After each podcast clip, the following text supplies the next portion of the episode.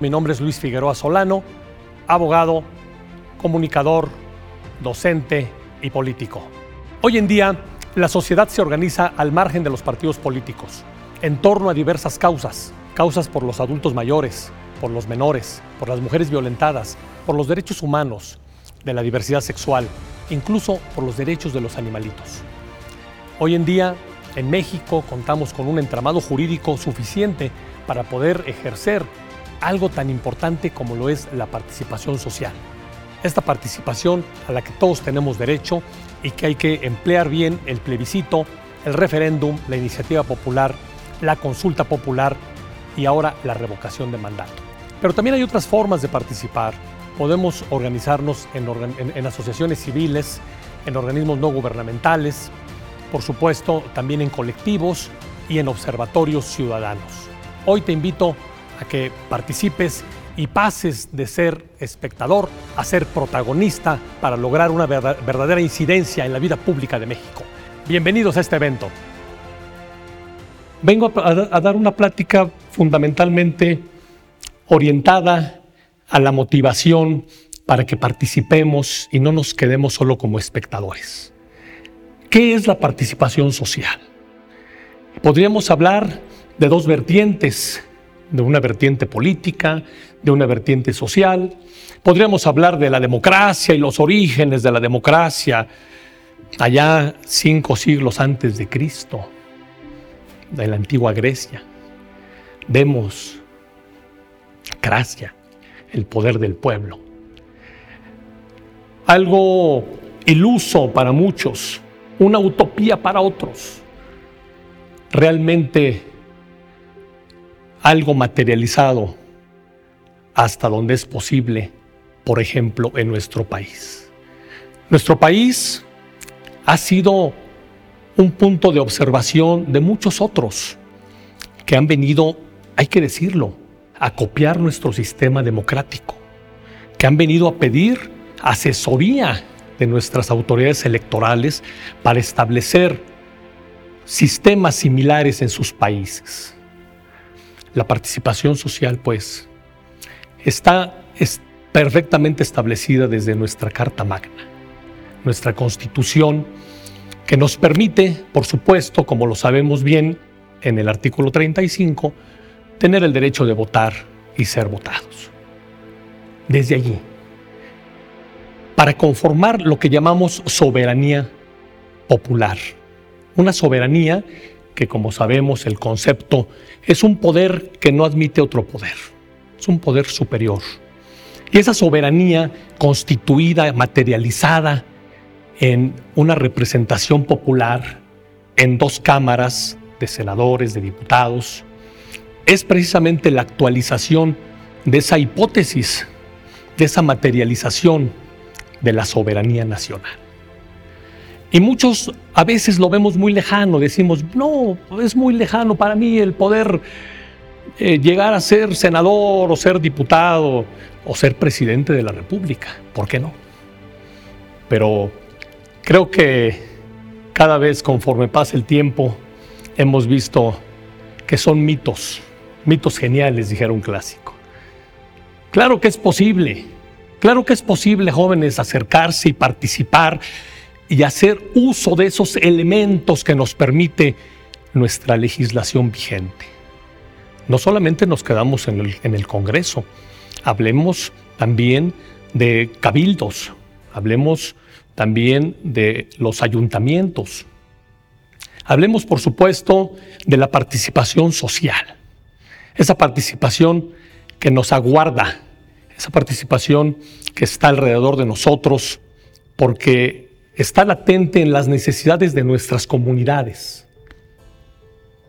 Nos esperan nuestros vecinos con una buena propuesta, con una buena solución. Pero bueno, hablemos también, por supuesto, de la participación política en los partidos políticos. ¿Qué sucede en los partidos políticos? Y no me dejarán mentir son muy criticados. Lamentablemente, para chicos y grandes, la política pues está poco categorizada. Lamentablemente no es lo más atractivo para muchos.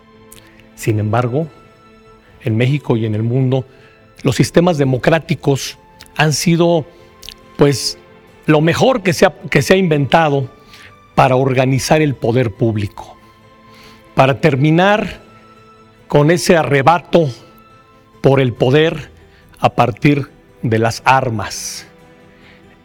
Y México no fue la excepción. México sufrió, por supuesto, muchas pérdidas, dicen algunos historiadores que más de un millón de pérdidas en una revolución mexicana, que nos permite, teóricamente por lo menos, el decir, bueno, ya pagamos un precio con esas vidas que ofrendaron nuestros antecesores.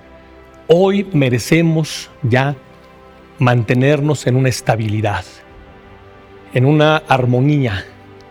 Lamentablemente, pues no es posible al 100%, porque hay muchos factores de poder, factores de poder real, dicen por allí, algunos factores eh, fácticos, ¿no? Los poderes fácticos. Pero bueno, nuestro entramado constitucional nos permite tener instituciones sólidas, instituciones que hoy nos dan pauta para establecer realmente una representación genuina. Yo les quiero platicar brevemente, si me permiten, una experiencia. Su servidor, mm, hace ya algunos ayeres, ¿verdad?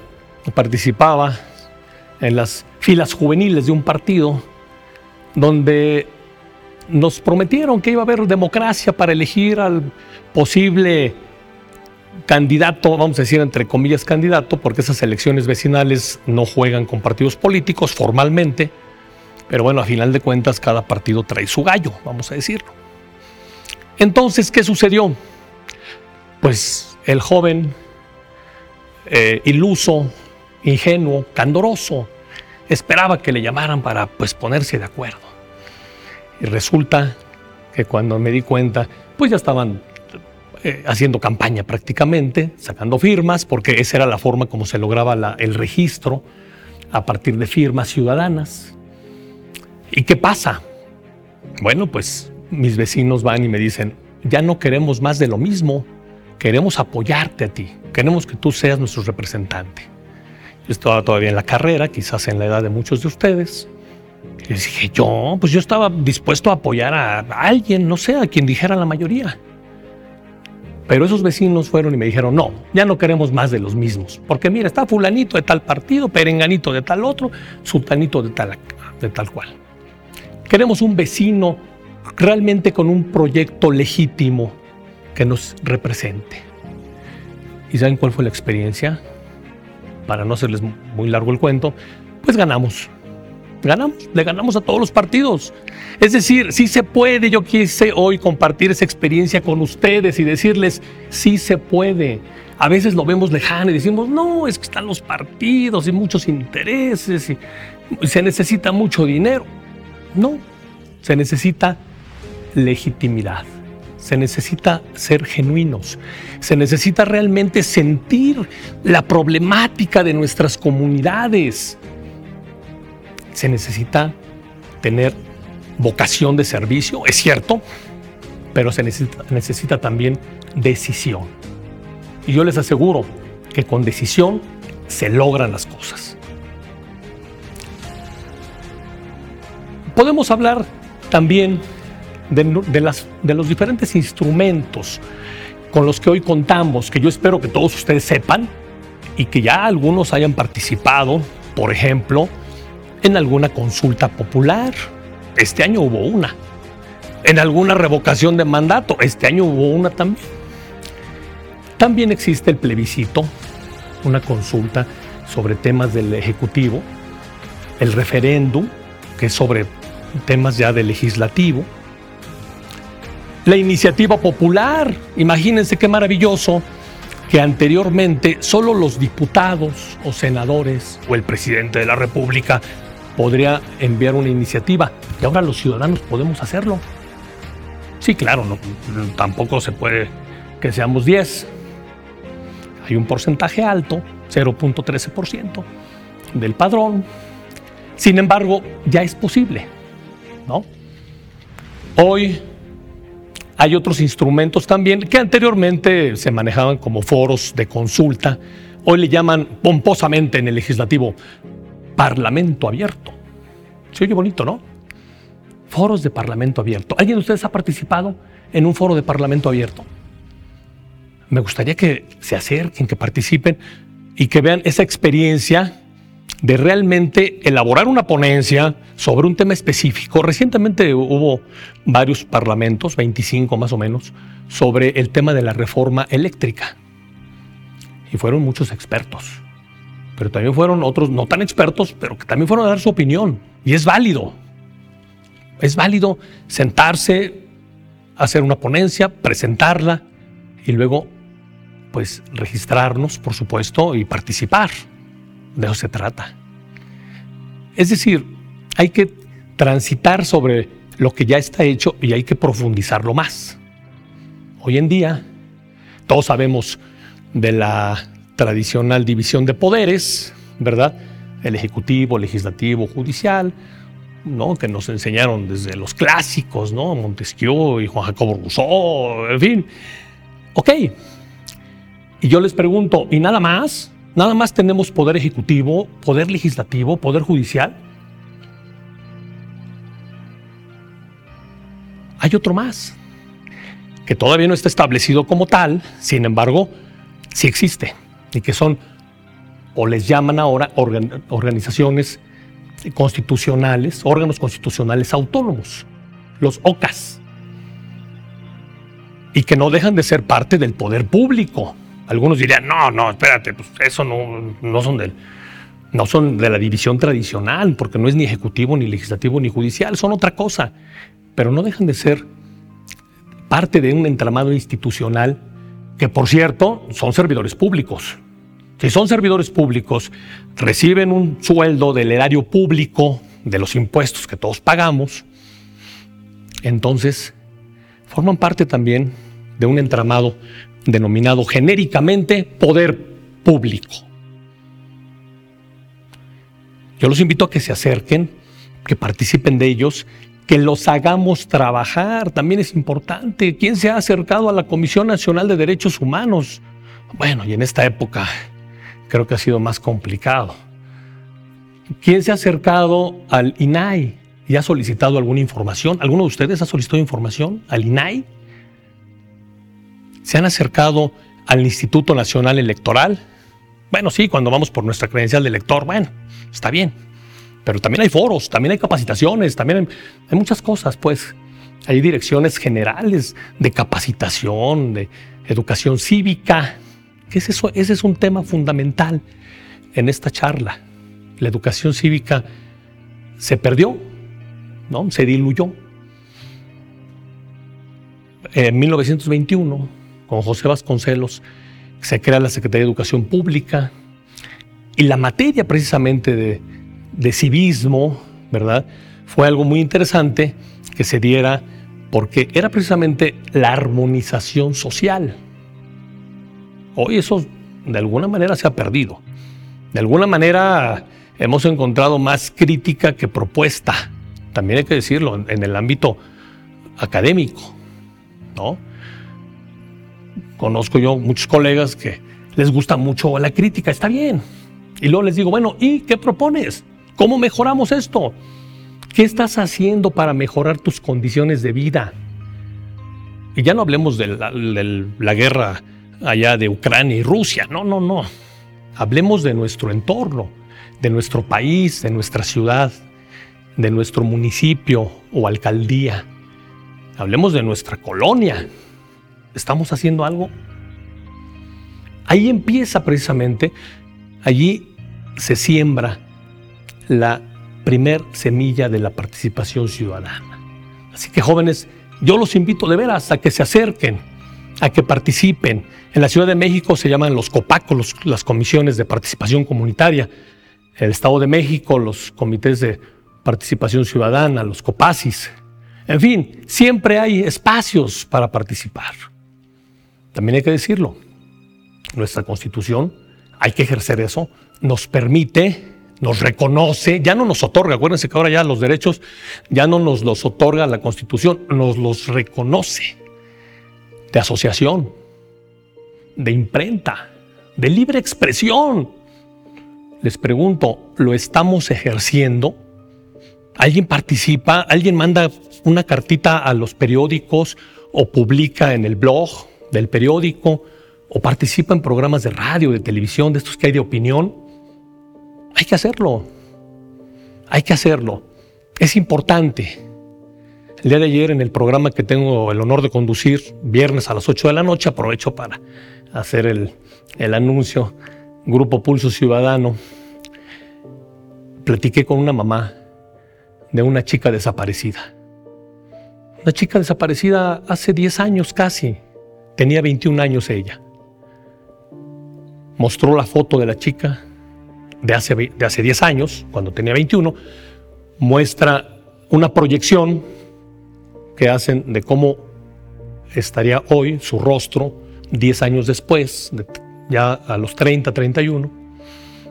Una señora con una gran fortaleza y un gran bagaje de conocimiento de todas esas, ay, pues cómo decirlo, viacrucis, el viacrucis que pasa la familia cuando tiene un, un familiar desaparecido. Y que no hay quien los ayude y que no encuentran quién. Y hoy en la mañana una alumna que trabaja en la fiscalía me decía, esas carpetas ya no están, ya desaparecieron. O sea, qué triste, qué lamentable. El tema de trata, el tema del, el tema del tráfico de órganos, o sea, todo lo que está detrás, pues, ¿no? Entonces, como ven, hay muchos temas en los cuales podemos participar y hay grandes retos en la participación social a partir de las organizaciones de la sociedad civil, antes llamadas ONGs. ¿Recuerdan? Decían organizaciones no gubernamentales. Bueno, ahora son organizaciones de la sociedad civil, que por cierto en México solamente hay, ¿cuántas creen? poquitas, 42 mil, 43 mil por ahí. Muy pocas. Cuando en Estados Unidos, en Canadá, hay un millón, dos millones. Muchas, muchas, muchas. Hoy en día, la sociedad civil se organiza en torno a causas sociales, a grandes causas, o a medianas causas, o a pequeñas causas, ¿por qué no?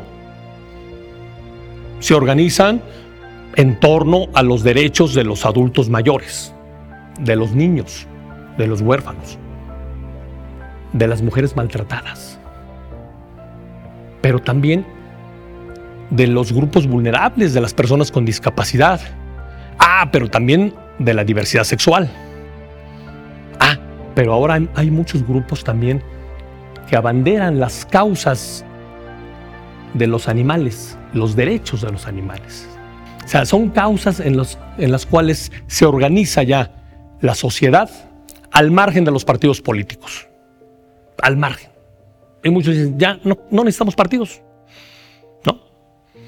Y así pensamos luego, ¿para qué queremos un partido? Es una burocracia. ¿Para qué? O sea, aquí está nuestra causa. Sí, pero a la vez vamos al Congreso y tenemos que hablar con un diputado, tenemos que hablar con un senador. ¿Y de dónde salen esos diputados? ¿Y de dónde salen esos senadores? Los postularon los partidos políticos, ¿no?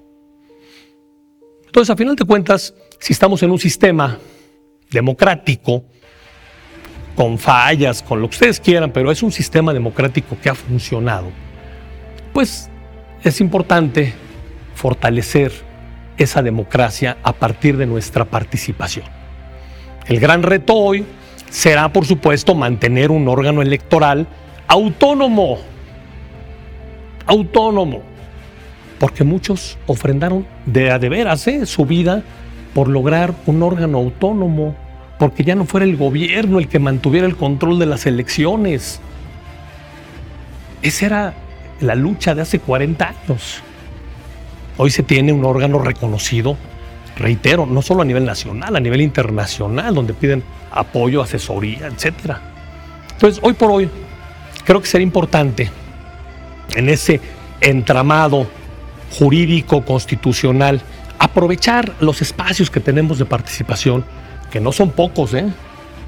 No son pocos. Y generalmente nos quejamos, es que el diputado no regresó, es que vino en campaña y nunca lo volvimos a ver.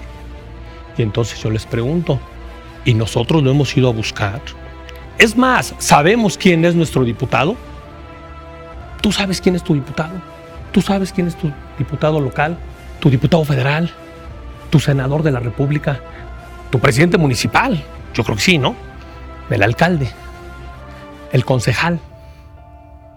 Y si no lo sabes, te invito a que hoy mismo lo busques, veas quién es por lo menos. ¿No? Revise su biografía, qué ha hecho, dónde ha estado, en qué ha participado, por qué está ahí, cómo llegó, cómo es esa ruta para llegar. Yo les aseguro que muchos de ustedes van a llegar y serán legisladores, y serán presidentes municipales, y serán gobernadores. ¿Y por qué no? Probablemente esté aquí el próximo presidente de México o presidenta. ¿Por qué no? Claro que sí hay capacidad, hay visión, hay talento que necesitamos. Organizarnos, madurar en nuestra democracia, que nuestra democracia madure. Entonces yo los invito a que la consolidemos con nuestra participación. Y nuestra participación está a la altura del alcance de nuestra mano. Sí, ahí en ese dispositivo que tienes en tu mano, ahí está. Ahí está el tweet, ahí está el, el, Facebook, ahí están las redes sociales. Y ahí sí nos ven, porque ahora es más fácil. Bueno, déjenlo más fácil.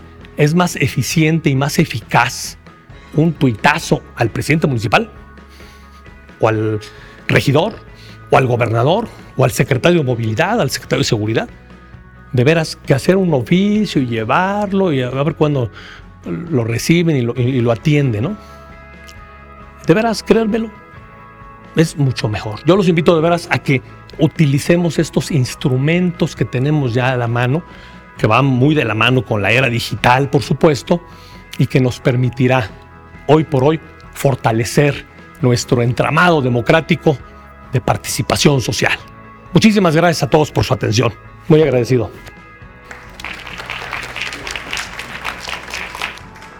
Este, mi pregunta es, ¿cómo hacer para que las nuevas generaciones que al parecer están tan dormidas puedan em, aprovechar todos estos nuevos mecanismos que hay a sus manos? Pero ¿cómo, ¿cómo es que logramos que despierten, que muestren un interés, un primer paso, que den ese paso para interesarse y meterse más a profundidad en los temas? Pues creo que es la pregunta de los ya no 50 mil, sino 50 mil millones de dólares o de euros, yo creo. Ese es el tema precisamente que usted nos plantea. Ese es el tema. O sea, por supuesto, eh, cada cabeza es un mundo y también quien no quiera participar está en su derecho de no participar. Por ejemplo, podríamos hablar del abstencionismo, ¿no? O sea, los que se abstienen, pues no es que sean traidores a la patria, no, no, no. Simplemente, pues no les nació ir a votar, no les, no, les nace participar.